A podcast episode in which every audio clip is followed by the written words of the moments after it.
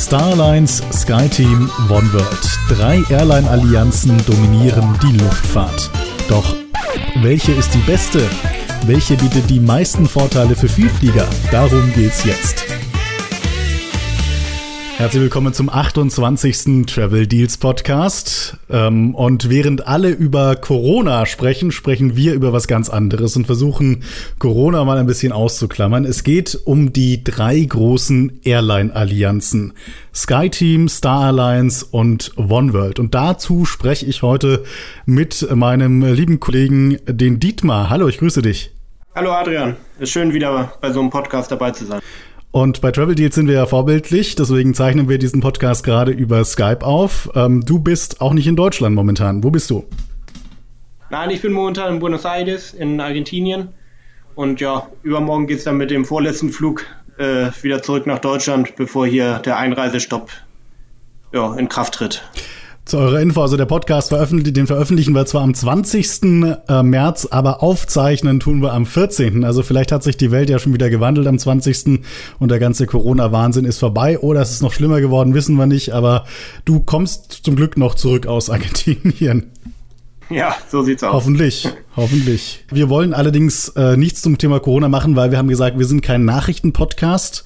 Ähm, wir beschäftigen uns mit, sag ich mal, Sachen, die allgemeingültig sind für die Vielfliegerei, für, fürs Reisen. Und ähm, Corona ändert sich auch so schnell. Es gibt jeden Tag Neuigkeiten und deswegen können wir, auch wenn jetzt vielleicht der Wunsch vom einen oder anderen dazu aufgekommen ist, keinen Corona-spezifischen Podcast machen.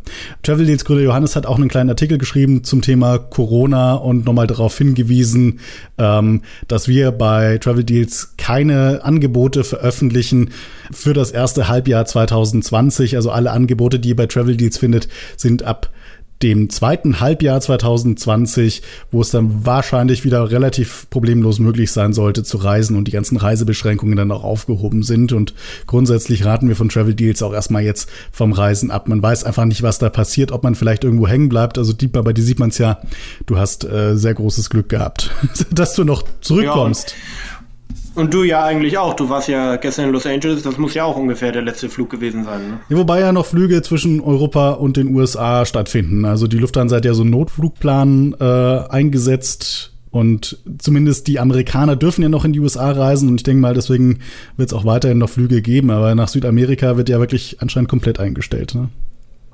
Ja, jedenfalls nach Argentinien. Gut. Ich drücke dir dick die Daumen, dass du zurückkommst, lieber Dietmar. Ähm, und äh, da kommen wir jetzt mal zu unserem eigentlichen Thema heute. Das ist das Thema Vielfliegeallianzen. Äh, vielleicht sollten wir das mal eingangs mal erwähnen. Was ist denn überhaupt so eine Allianz, Dietmar? Ja, eine Vielfliegerallianz ist praktisch, äh, wenn sich mehrere Fluggesellschaften zusammentun und dann sich gegenseitig äh, einigen, dass es bestimmte äh, Vorteile gibt für deren Vielflieger. Also wenn wir es mal darauf jetzt beschränken, es gibt natürlich auch noch so andere Kleinigkeiten, die da vereinbart werden. Aber das heißt, wenn ich jetzt Vielflieger bin von äh, Lufthansa zum Beispiel und Lufthansa ist Mitglied der Star Alliance, dann kann ich gewisse Vorteile auch bei anderen Fluggesellschaften dieser Allianz erwarten. Insgesamt gibt es äh, drei große Vielfliegerallianzen weltweit. Das ist die Star Alliance, haben wir gerade gesagt, die größte Allianz mit 27 Mitgliedern, 18.000 Flüge jeden Tag. Ein bisschen kleiner ist SkyTeam, 20 Mitglieder, 16.000 Flüge täglich. Und dann gibt's auch noch OneWorld. Da war mal Air Berlin drin, äh, sind jetzt nicht mehr, gibt's ja nicht mehr. Mit 15 Airlines, äh, 14.000 Flüge jeden Tag ist sie die kleinste Allianz. Ja, und wir wollen jetzt diese Allianzen mal äh, Allianz für Allianz durchgehen. Ich weiß gar nicht, wie oft ich das Wort Allianz jetzt gerade gesagt habe. Und euch ein bisschen zeigen, welche Vorteile man als Vielflieger bei welcher Allianz hat und vielleicht um auch so eine kleine Handlungsempfehlung zu geben, was jetzt Vielfliegerprogramme angeht, was die Airline-Auswahl angeht und so weiter und so fort. Ähm, Dietmar, ich würde sagen, wir fangen mit der Star Alliance an. Welche Airlines gehören denn da dazu, insbesondere jetzt bei uns in Europa?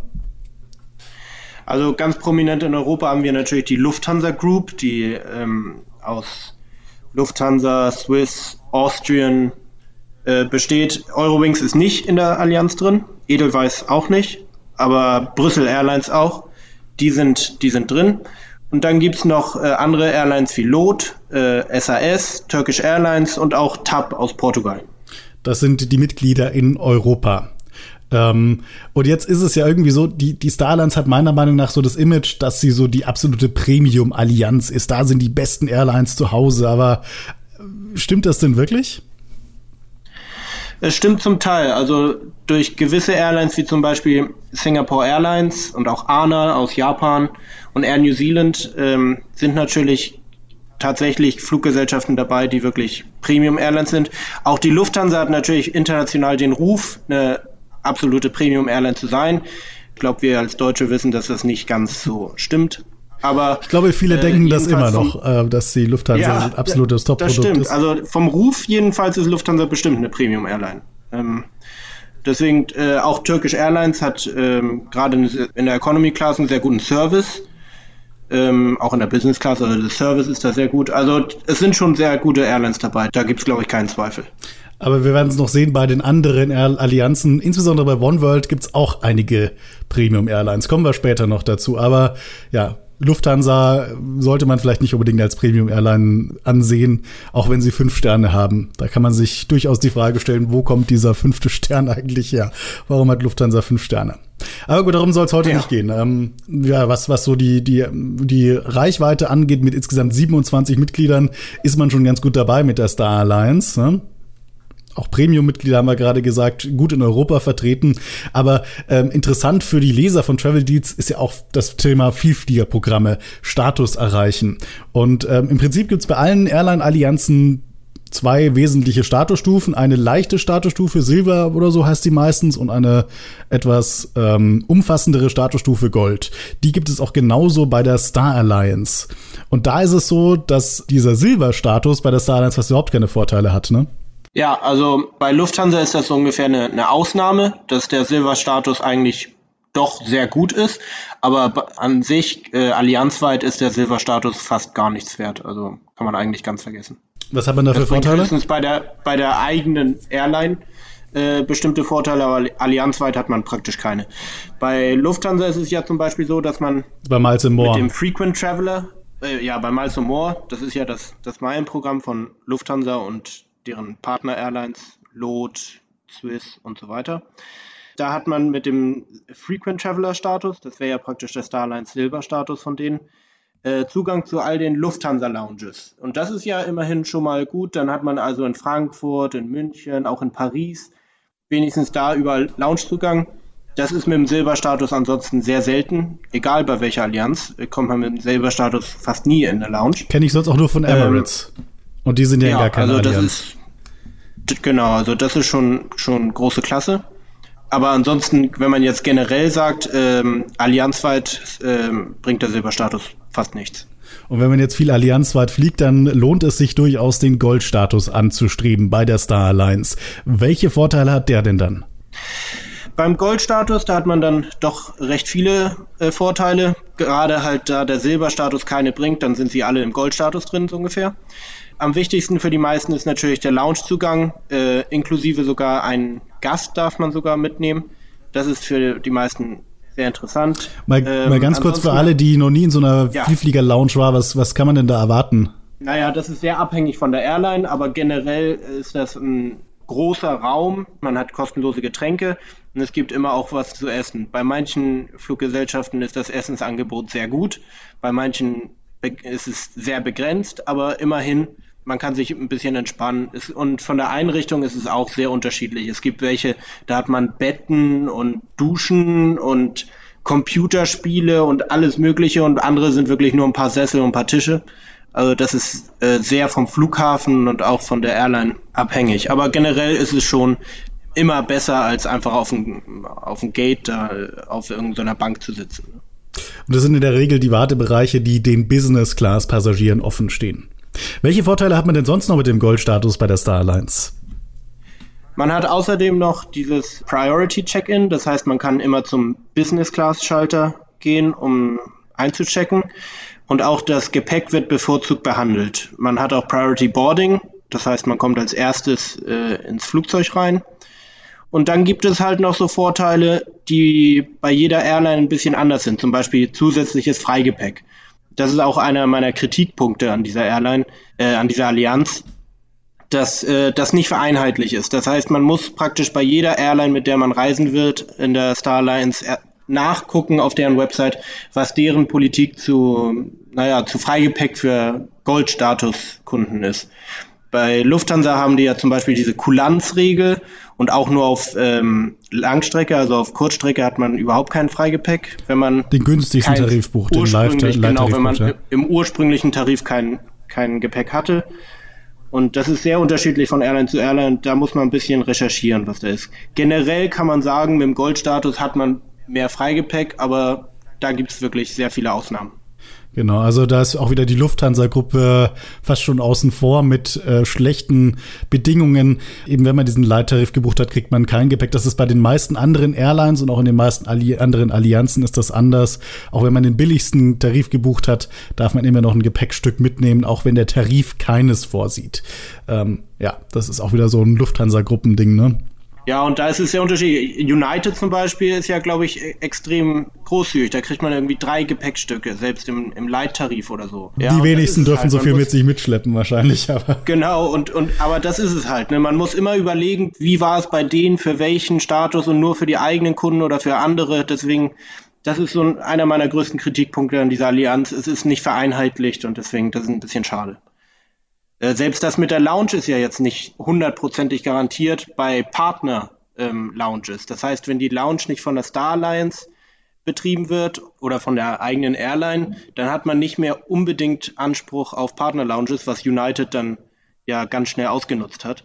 Also da, das ist so ein bisschen schade bei dieser Allianz, dass jede Airline noch so einen gewissen Freiraum hat, ja, Vorteile abzuschaffen. Genau, und was halt auch noch bei fast allen Allianzen gilt, ähm, Loungezugang innerhalb Amerikas. Beispielsweise, wenn ihr nur mit United Domestic fliegt und Status bei United habt, dürft ihr nicht in die Lounge.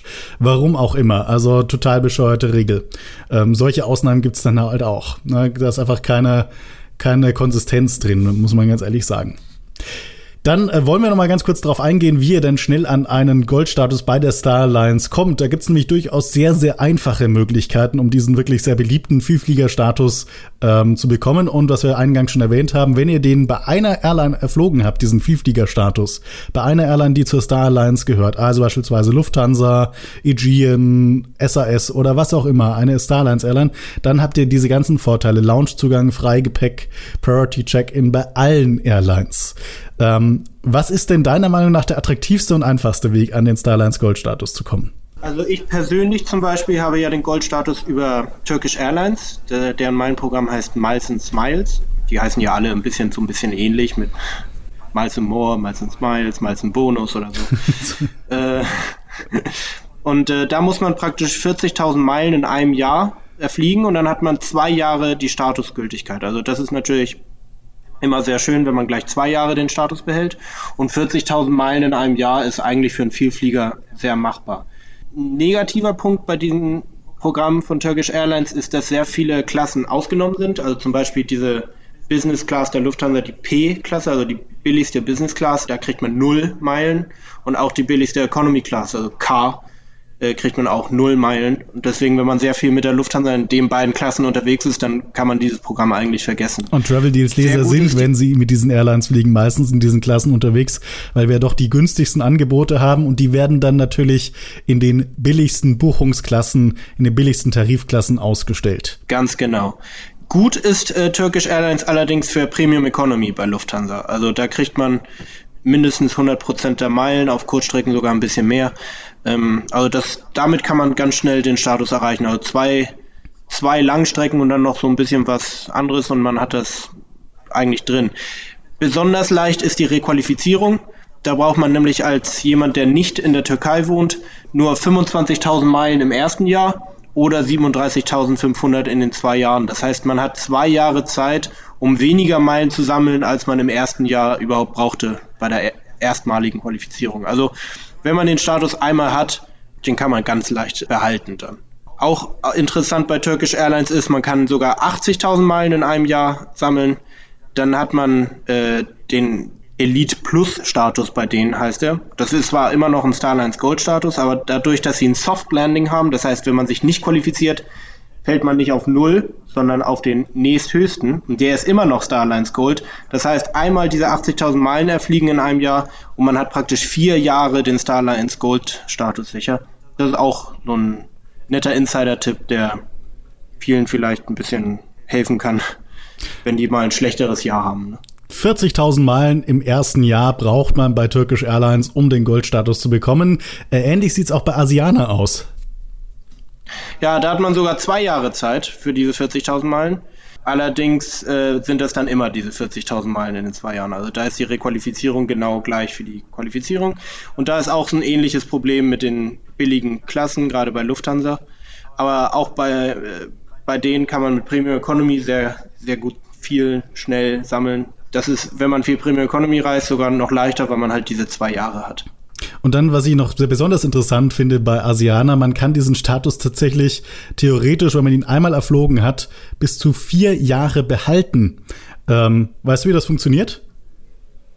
Ja, ähm, bei denen ist es ja so, dass diese zwei Jahre Statusgültigkeit hinten an diesen Qualifizierungszeitraum gehängt werden. Das heißt, wenn man praktisch im ersten Monat so ungefähr diese 40.000 Meilen erfliegt, dann hat man halt diese zwei Jahre Qualifizierungszeitraum noch den Status plus die weiteren zwei Jahre. Das wären dann praktisch vier Jahre.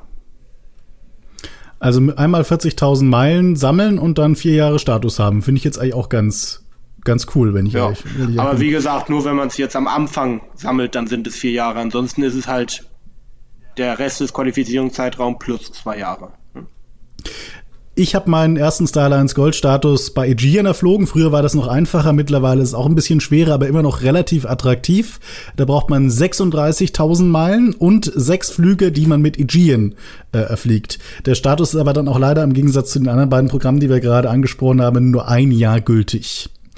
Ja, und ansonsten noch United, wenn ich vielleicht auch noch ganz kurz, also da haben wir immer ganz groß mit geworben bei Travel Deals. Leute sammelt bei United. Es gibt kein besseres Vielfliegerprogramm als bei United.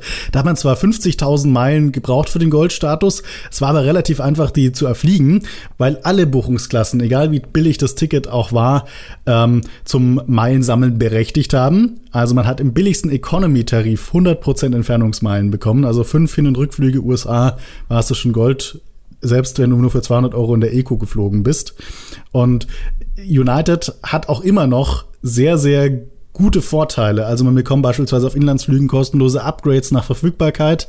Und wenn man den höchsten Status schafft mit 100.000 Statusmeilen damals, dann bekommt man sogar sechs oder mittlerweile sieben Upgrade-Voucher für die Langstrecke hinterhergeschmissen, mit der man von der Eco in die Business upgraden kann.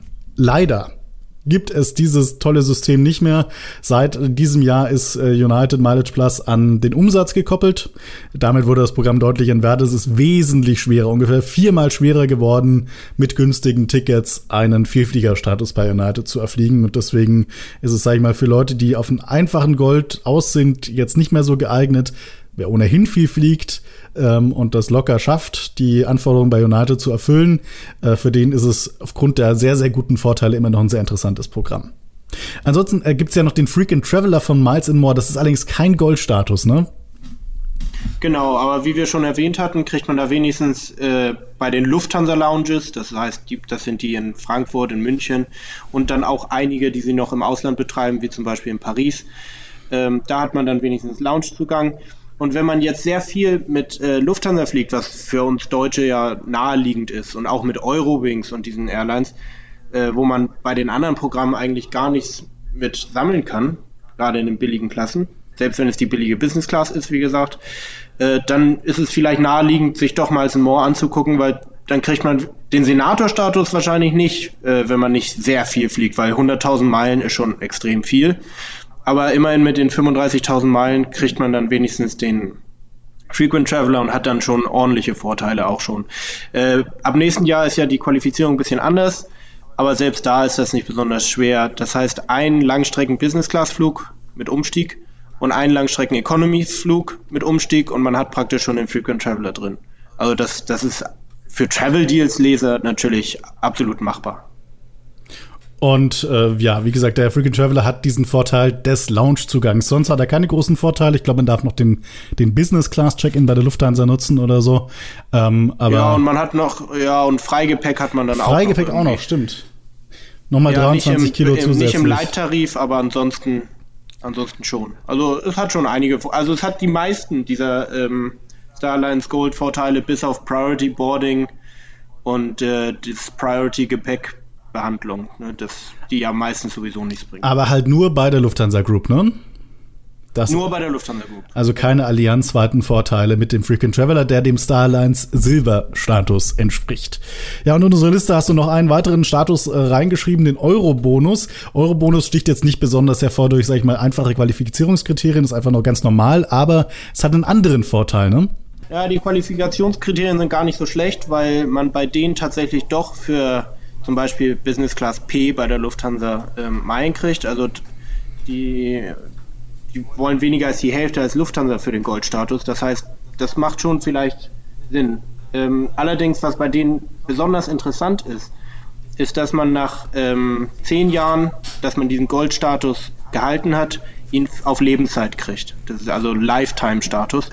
Das kann für mehrere vielleicht interessant sein, wenn sie wissen, ja, jetzt die nächsten zehn Jahre werde ich bestimmt viel reisen, aber danach, wer weiß, ja, dann könnte das vielleicht interessant sein, das auf, auf Lebenszeit zu bekommen.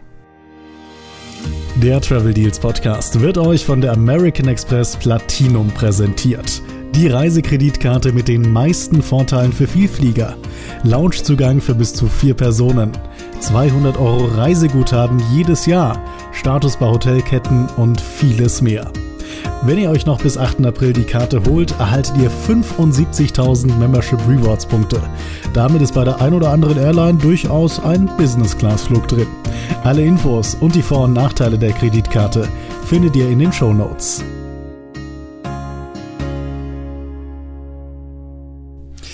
Ja, dann schließen wir mal dieses Kapitel Starlines ab, würde ich sagen. Ähm, ja, leider kommt man um die Starlines in Zentraleuropa nicht herum. Gerade wir in Deutschland, Österreich und der Schweiz mit Swiss, Austrian, Lufthansa sind ja doch sehr, sehr gebunden an diese, an diese Vielfliege-Allianz. Aber es gibt ja noch zwei weitere, die doch ganz interessant sind. SkyTeam zum Beispiel ist die zweitgrößte Allianz, habe ich vorhin schon mal gesagt. Und auch die ist gut in Europa vertreten. Ja, und zwar hauptsächlich, also diese ganz starken Airlines bei denen in Europa sind KLM und Air France. Die dominieren ja einen sehr großen Teil des, des europäischen Marktes. Und dann gibt es noch Air Europa aus Spanien. Naja, Alitalia, wenn sie diese Coronavirus-Krise überhaupt ähm, überleben. Ach, die, die italienische Regierung wird da schon intervenieren, denke ich mal. Ja, wahrscheinlich, wahrscheinlich. Und dann gibt es noch äh, Tarom und die tschechische Airline. CSA, Czech Airlines. Genau auch sehr, sehr dominant vertreten bei uns in Europa. Aber ja, sind denn da Premium Airlines auch mit dabei? Ja, wie man sieht. Also Garuda Indonesia soll sehr gut sein. Delta ist, ähm, ist tatsächlich sehr gut. Ich bin zwar noch nicht mit denen in der Business Class geflogen, aber die äh, haben ja jetzt sogar äh, Suites in, die, in der neuen Business Class. Die Delta One Suites, ja. Die, genau, also die sollen äh, sehr gut sein. In Economy sind die auf jeden Fall besonders freundlich auch. Die Sitze sind okay. Aber ich finde auch KLM und Air France sind auf keinen Fall schlechte Airlines. Also man kriegt selbst auf Kurzstrecken immer noch irgendwie was zu essen, was zu trinken. Deren Sitze sind eigentlich sehr gemütlich, selbst in der Economy Class. Der Service ist immer freundlich. Also ich finde Air France und KLM, auch wenn die jetzt diese fünf Sterne nicht haben, sind dennoch ähm, eher eine Premium-Airline als Lufthansa, würde ich persönlich behaupten. Genau, und wer jetzt äh, sich nicht entscheiden kann, ob er mit Lufthansa oder mit Delta über den Atlantik fliegen kann, wenn man irgendwann wieder in die USA fliegen darf, ähm, ich würde auf jeden Fall zu Delta raten, weil Delta hat, äh, wird total unterschätzt, da redet keiner drüber und jeder, oh, ich fliege mit der großen Lufthansa, die Lufthansa, das ist eine tolle Airline. Quatsch geht, fliegt lieber mit Delta, wenn ihr es nicht auf einen Status oder auf eine Allianz oder sowas abgesehen habt. Äh, also Delta kann ich wirklich empfehlen. Also sie haben ja den Service nochmal umgestellt jetzt in der letzten Zeit. Und ähm, man bekommt irgendwie so ein Bellini-Cocktail erstmal als, Begrüßungsgetränk in der Economy Class. Es gibt ein Amenity-Kit auf Langstrecke in der Economy Class. Auf Langstrecken gibt es teilweise dreimal warmes Essen und man hat nicht nur so Chicken oder Pasta, sondern ähm, hat insgesamt vier Gerichte zur Auswahl, kriegt eine Speisekarte. Also das ist was, wo eigentlich äh, Airlines in Europa und in Nordamerika sich schon lange von entfernt haben und Delta geht jetzt genau den gegenteiligen Schritt und macht so richtig auf Premium und ähm, ich muss sagen, also ich bin richtig begeistert von, von Delta. Auch das Softprodukt, der Service, so freundliche Flugbegleiter findet man sonst nirgends. Also Leute, fliegt Delta. Ich wurde nicht dafür bezahlt ja, für diese Werbung. Also ich, ja, ich auch nicht, aber ich muss sagen, Delta ist auch meine Lieblingsairline. Also Ich werde auch nicht dafür bezahlt, aber das ist einfach die Wahrheit. Ja, dann äh, kommen wir zum Thema Statusvorteile. Bei, auch bei ähm, SkyTeam gibt es ähnlich wie bei der Starlines einen leichten Vielfliegerstatus, der heißt Elite. Und es gibt so einen, der mit dem Goldstatus der Starlines vergleichbar ist, das ist der Elite Plus. Allerdings ist das bei SkyTeam ja auch schon für Elite-Member ein recht interessanter Status. Ja, ich bin ja ein sehr großer Fan äh, dieser SkyTeam-Allianz. Das hat zwei Gründe. Erstens, dass deren Regeln wirklich vereinheitlicht für alle gelten und da gibt es keine Ausnahmen. Das finde ich schon mal schön. Da gibt es keine Überraschung. Da muss ich nicht jeden Flug nochmal nachrecherchieren, was angeboten wird. Und zweitens ist dieser Elite-Status, was bei der Starlines der Silber-Status gewesen wäre, ähm, der bringt nämlich schon sehr viele Vorteile. Also am wichtigsten finde ich das Freigepäck. Man hat schon, wenn man diesen Elite-Status, der nicht so schwer zu erreichen ist, bei den meisten Programmen wenigstens, immer auf allen Flügen, egal ob im Basic-Tarif oder egal mit welcher SkyTeam-Airline, hat man immer ein kostenloses Freigepäck.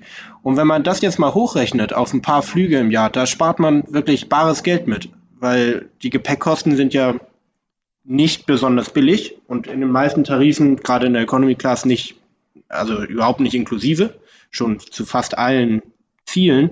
Deswegen immer ein Freigepäck äh, dabei zu haben, ist schon ein erheblicher Vorteil dieses Elite-Status. Und das ist nicht der einzige Vorteil. Es gibt dann auch noch ähm, dieses Priority Check-in, Priority Boarding. Man kriegt bei den meisten Airlines auch noch einen besseren Sitz umsonst. Meistens äh, muss man ja irgendwie 10 Euro zahlen, wenn man irgendwie weiter vorne sitzen will oder so. Das fällt meistens weg. Das ist schon ein ordentlicher Status, den man da kriegt. Genau, und dann gibt es den Elite Plus, der dem Starlines Gold entspricht. Was hat der denn dann noch zusätzlich? Der hat nicht mehr so viel zusätzlich. Hauptsächlich äh, ist der Lounge-Zugang da das Einzige, was sich da so richtig unterscheidet. Allerdings, und das ist der Minuspunkt praktisch dieser Allianz, gilt der Lounge-Zugang, egal bei welcher Airline, egal in welchem Land, nur für internationale Flüge.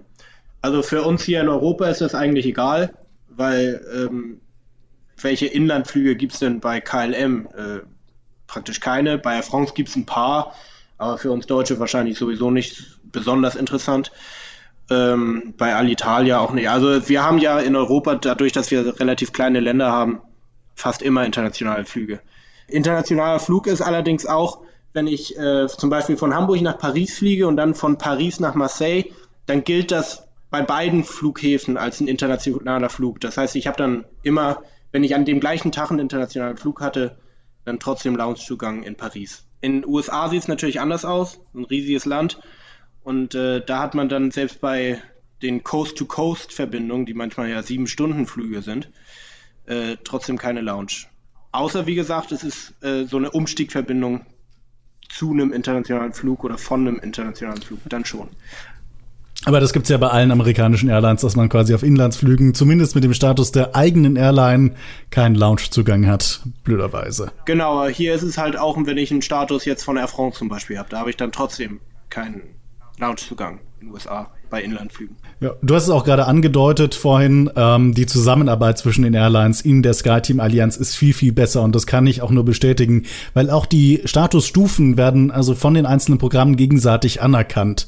Insbesondere bei diesem Transatlantic Joint Venture aus Delta, äh, Air France und KLM und auch dann noch Aeromexico. Ähm, wenn man bei einer dieser Airline beispielsweise den Platin-Status hat, den höheren Status jetzt nochmal als den Elite Plus, also internen Status, dann wird er gegen, bei der anderen Airline anerkannt.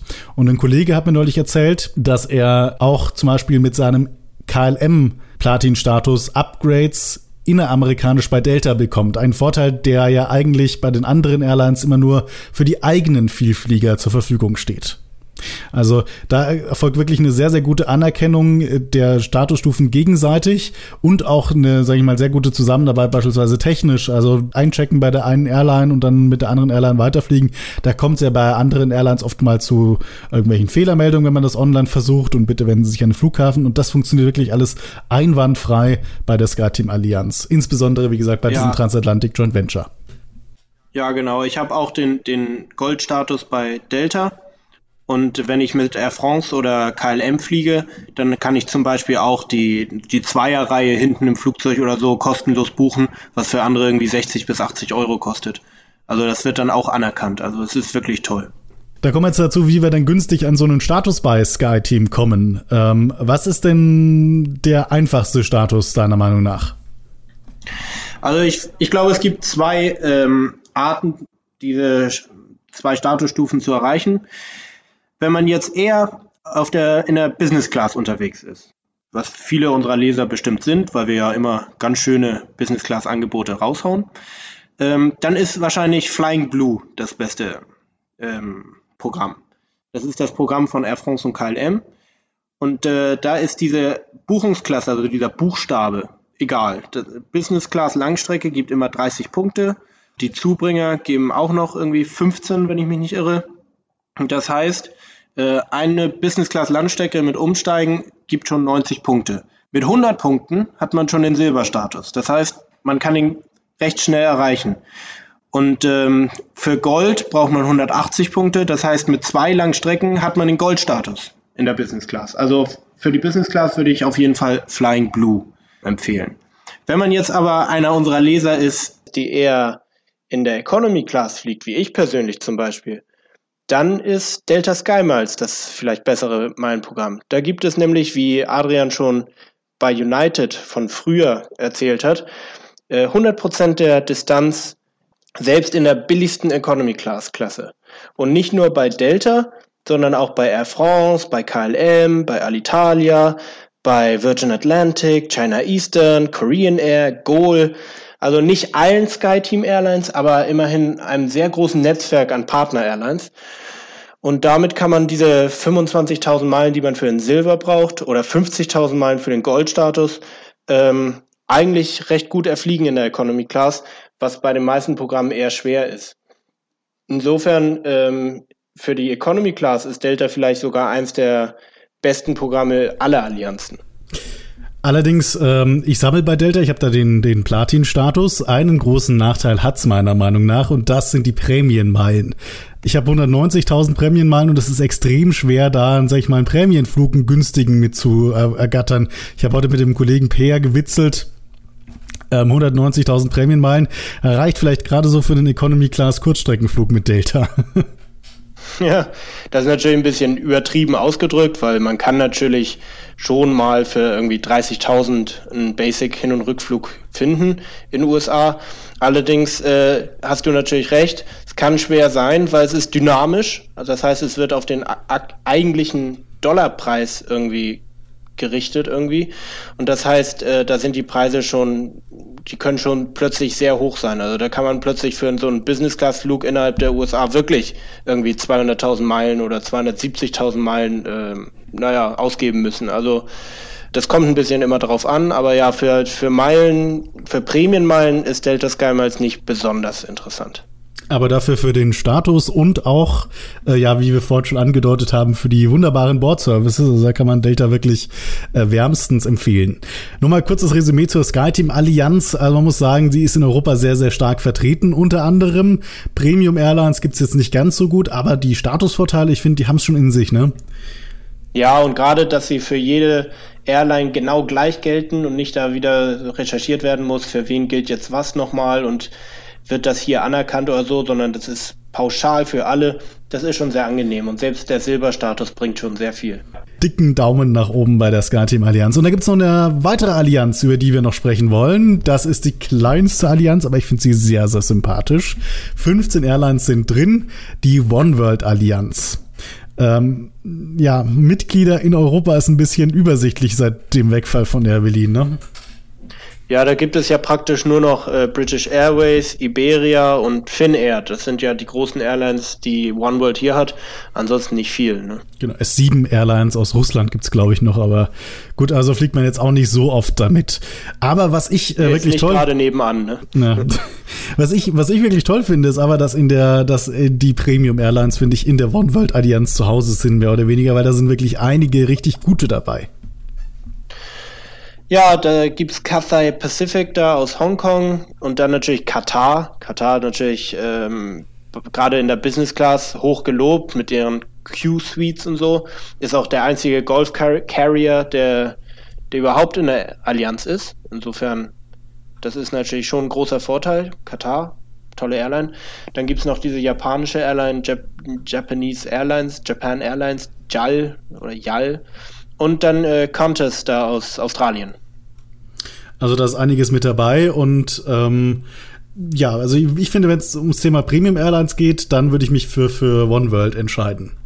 Ähm, jetzt soll es aber um Vielfliegervorteile auch gehen und da ist es, gibt es einen großen Unterschied bei äh, One World zu den anderen Allianzen. Und zwar gibt es nämlich nicht nur wie bei Starline Silver und Starline Gold zwei Stufen, sondern es gibt drei allianzweite Statusstufen. Ruby, Sapphire und Emerald. Wie unterscheiden sich die? Ruby ist ähm, bisschen wie der Silberstatus bei Starlines, es bringt nicht viel. Äh, man kann zwar Business Class Check-in machen, was Immerhin. Spektakulär ist, gut. Bei, heißt, bei, bei manchen Airlines gibt es sogar irgendwie so Priority Boarding dann in Zone 2 oder sowas, habe ich auch schon gesehen für Rubies. Also das ja. ist auch schon ein bisschen besser als das, was beispielsweise der Starline Silver kann. Da kriegt man garantiert kein Priority Boarding. Ja, das, das stimmt. Aber wie gesagt, das ist kein großartiger Status. Also, das kann, also auf keinen Fall so gut wie der SkyTeam Elite zum Beispiel. Dann kommt der Sapphire-Status und das ist praktisch wie der Gold-Status bei der Star Alliance. Ähm, da kriegt man Loungezugang, da kriegt Mit man Gast. Priority Boarding. Äh, übrigens, das hatten wir nicht erwähnt, aber bei SkyTeam ist der Loungezugang auch mit Gast. Ähm, und man kriegt irgendwie das Priority Gepäck. Und dann gibt es noch diesen Emerald-Status und das ist praktisch wie ein First-Class-Status, wo man dann in die First-Class-Lounge kann, First-Class-Check-In kriegt und ähm, dann kriegt man auch noch die Fastlane bei der Sicherheitskontrolle. Ja, wobei man sagen muss, es gibt leider nicht mehr so viele Airlines, die überhaupt First Class anbieten und insofern auch relativ wenige First Lounges. Ähm, Cathay Pacific hat zum Beispiel noch welche. Äh, das ist dann natürlich der Oberhammer, wenn man in so eine First Lounge reinkommt und dann in Economy fliegen muss. Ähm, da erwarten euch dann, sag ich mal, irgendwie Fine Dining, kriegt ihr einen Platz, das Essen geliefert. Also lauter solche schönen Sachen, äh, wovon man als normaler Statuskunde nur träumen kann. Und ähm, insofern ist der Emerald sicherlich was sehr, sehr Einzigartiges in der Vielfliegerwelt und auf jeden Fall erstrebenswert. Ich ärgere mich total, dass ich den nicht geschafft habe, den Emerald. Also letztes Jahr bin ich knapp dran vorbeigeschlittert bei meinem Iberia Meilen sammeln und dieses Jahr Qualifikationszeitraum endet in zehn Tagen äh, wieder genau das gleiche, ja? wieder knapp dran vorbei am Emerald. Nächstes Jahr vielleicht, gucken wir mal. Ja, viel Glück wünsche ich jedenfalls. Danke. ja, ähm, wie kommt man denn am einfachsten zu so einem äh, Status bei One World? Ich glaube, der einfachste Weg ist der British Airways Executive Club. Da kann man, da gibt es nämlich solche Tier Points. Das ist ähnlich wie bei Air France und KLM mit den mit den Experience Points. Es gibt also Punkte und die sind dann je nach Reiseklasse und Distanz. Und so ein Langstreckenflug in der Business Class zum Beispiel gibt 140 Punkte.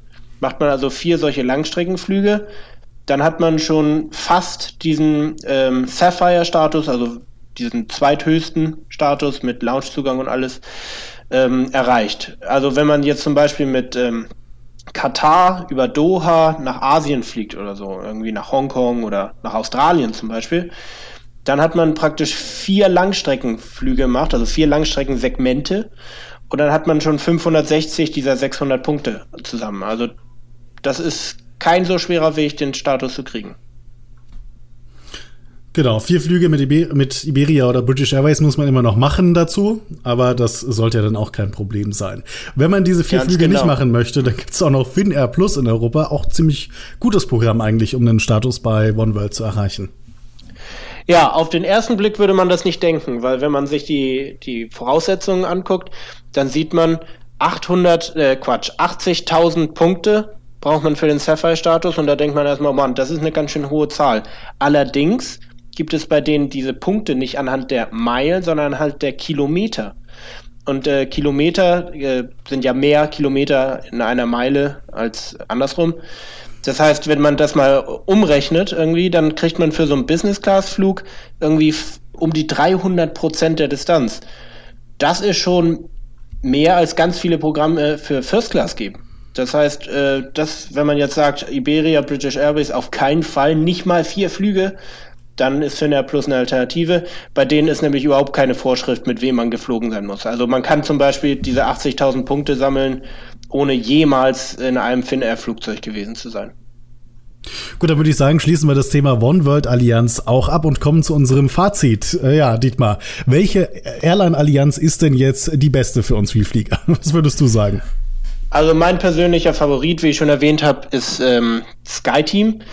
Ähm, einfach weil der Silberstatus schon so viel bringt und außerdem diese Vorteile wirklich für alle Airlines gleich gelten und ich nicht erstmal nach, vor jedem Flug mit einer anderen Airline recherchieren muss, was kriege ich bei denen, was kriege ich bei denen nicht, kriege ich jetzt Gepäck oder nicht. Selbst mit dem Silberstatus habe ich überall Gepäck drin. Das ist ein Riesenvorteil. Und für mich als Hamburger, ob ich jetzt ähm, mit der Lufthansa nach Frankfurt fliege, um da umzusteigen, oder mit Air France oder KLM nach Paris oder Amsterdam, das ist alles irgendwie ein Flug von ungefähr einer Stunde. Das macht für mich null Unterschied. Man hat ja oft das Gefühl, man muss, weil man irgendwie jetzt im deutschsprachigen Raum lebt, mit Lufthansa, Swiss und Austrian fliegen, weil das irgendwie schneller sei. Ist eigentlich in vielen Fällen nicht so. Wenn man Außer jetzt man wohnt bei einem Hub, ne, in Frankfurt oder München. Genau, natürlich. Dann hat man natürlich überall Direktverbindungen, das kann natürlich auch interessant Die sein. Die dann aber auch teurer sind meistens, ne, muss man auch sagen. Das stimmt, ja. Aber ich, ich verstehe natürlich, dass für sehr viele äh, Deutsche und Schweizer und Österreicher die Starlines äh, natürlich besonders attraktiv ist. Viele wollen ja auch, dass, dass man halt in einer Airline fliegt, die mit einem Deutsch spricht. Ne? Also wenn man zu denen gehört, dann ist natürlich die Star Alliance ähm, die attraktivste Airline. Und gerade wenn man viel mit Eurowings fliegen muss, ne? Ähm, weil zum Beispiel für mich als Hamburger die meisten Direktverbindungen, äh, wenn ich immer mit der gleichen Airline fliegen möchte, müsste ich dann mit Eurowings fliegen. Dann kann ich wenigstens bei Miles und More zum Beispiel ein bisschen was sammeln, Segmente von mir aus. Und dann kann man auch sowas erreichen. Also für viele Menschen wird auch äh, in Deutschland auf jeden Fall die Star Alliance das attraktivste sein. Ja, Dietmar, also dann vielen Dank für deine Einschätzungen. Ich wünsche dir einen guten Rückflug morgen nach Deutschland aus Argentinien. Ess noch ein argentinisches Steak für mich mit, bitte. Mache ich gerne. Gleich hier nach. Ja, und äh, liebe Travel Deals Leser bzw. Podcast-Hörer, wir hören uns dann im nächsten Monat wieder, pünktlich am 20. April 2020. Äh, ihr könnt euch uns gerne auf Spotify abonnieren, uns fünf Sterne bei iTunes äh, hinterlassen, freuen wir uns drüber und lasst euch bitte nicht vom Coronavirus verrückt machen. Bis zum nächsten Mal. Bleibt gesund.